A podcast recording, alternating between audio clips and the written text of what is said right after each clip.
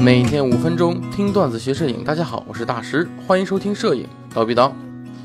在上一期的时候呢，我们聊了闪光灯有曝光五要素，对吧？哎，说到了大家认为的这个所谓的光圈控控制这个主体亮度，快门控制背景亮度，哎是有不准确的地方的，对不对？哎，而且呢，也为大家深入解释了快门速度在某些情况下也会影响到主体的亮度，对吧？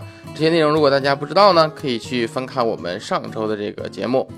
那么在很多情况下，我都在说，一定要保持高速同步的这个快门速度啊，就是一定要在高速同步以内，除非你不使用闪光灯，使用的话尽量保持在高速同步以内。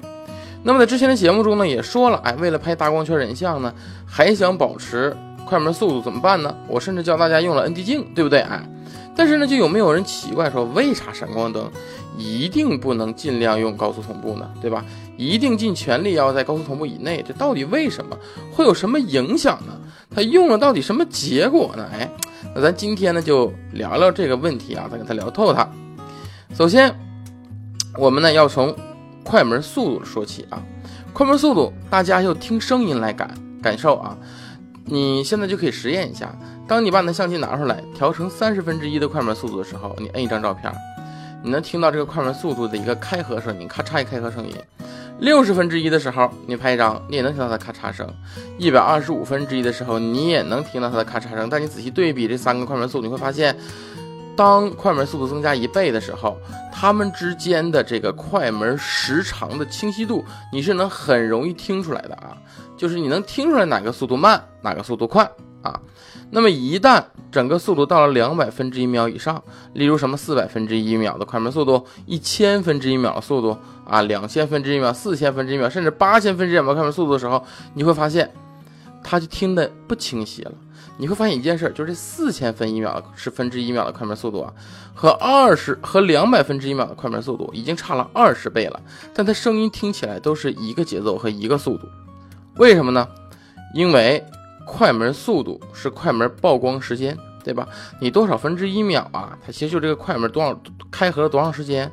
但是你要考虑啊，四千分之一秒，这快门要开合一次，如此短的时间内完成一次整个的开合，这个动能很大，相机承受不了。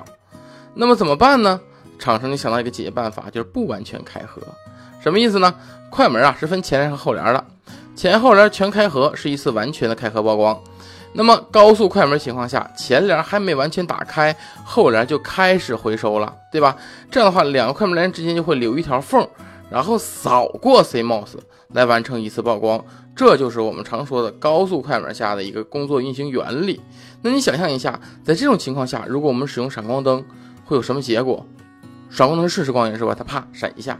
如果要在这个情况下让闪光灯闪一下，会怎么办？它是不是？亮的那个缝的位置亮，其他嗯缝其他地方它是暗的，对不对？因为它 CMOS 没有受到曝光，对吧？就我们就只能获得有一条缝的这么一张照片啊。那么高速同步，哎，就出现了，它就是为了解决这个问题的。它怎么解决的呢？很简单，它在你快门声咔嚓那一瞬间，它频闪，不停的闪，这样的话，你每次扫过这个 CMOS 都能看到闪光灯的亮度，它就能给你曝光出一张准确曝光的闪光灯照片了。啊，但是你要想，这个是高速同步的工作原理。那么我们能了解一点，就是高速同步的第一大问题就是它会不停的闪。那不停的闪能有什么结果呢？功率一定下降，对不对？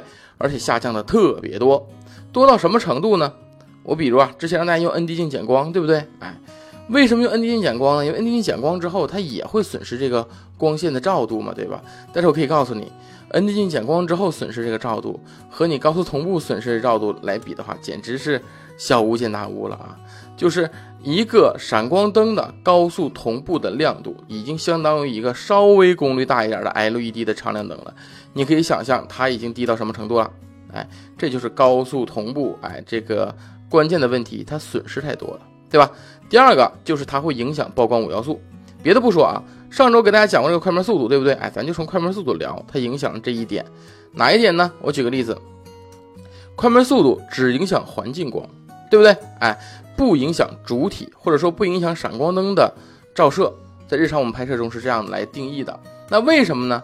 就是因为闪光灯它只闪一下，对不对？瞬时光源，你快门速度是慢，快门速度是快，它就闪那么一下，你曝光量没影响，我也不减少，我也不增加，对不对？哎，但是你要开了高速同步会怎么样？它是不是会不停的闪，对不对？哎，快门速度的调快与慢。就会影响我们这张照片的曝光了，因为你想不停的频闪这样闪光灯，是不是就变成一个常亮光源了，是吧？它就相当于一个环境光了。所以说，在你调快快门速度的时候，你就会压暗了，不只是环境光，也会压暗闪光灯的主体亮度，主体亮度啊，这就是我们调高速同步之后的一个得到的一个不好的结果，就是它的曝光五要素会和你之前的控制有所影响啊。那么，所以我们知道了，一旦开了高速同步呢，不止功率降低了，曝光五要素的控制原则也变了。所以，能用高速同步以内的速度来拍摄闪光灯照片呢，尽量用高速同步以内的快门速度啊。这就是今天这个啊节目的内容啊。好了，那么如果大家想学习更多的闪光灯知识呢，可以在微信号回复“闪光灯”三个汉字啊，在我们蜂鸟微课堂的微信号上回复“闪光灯”三个汉字，就会出现一个课程。呃，报名课程之后呢，就可以学到更多的闪光灯知识了。里面也有试看，大家可以去了解一下啊。好，那么本期内容就到这里，咱们下期见。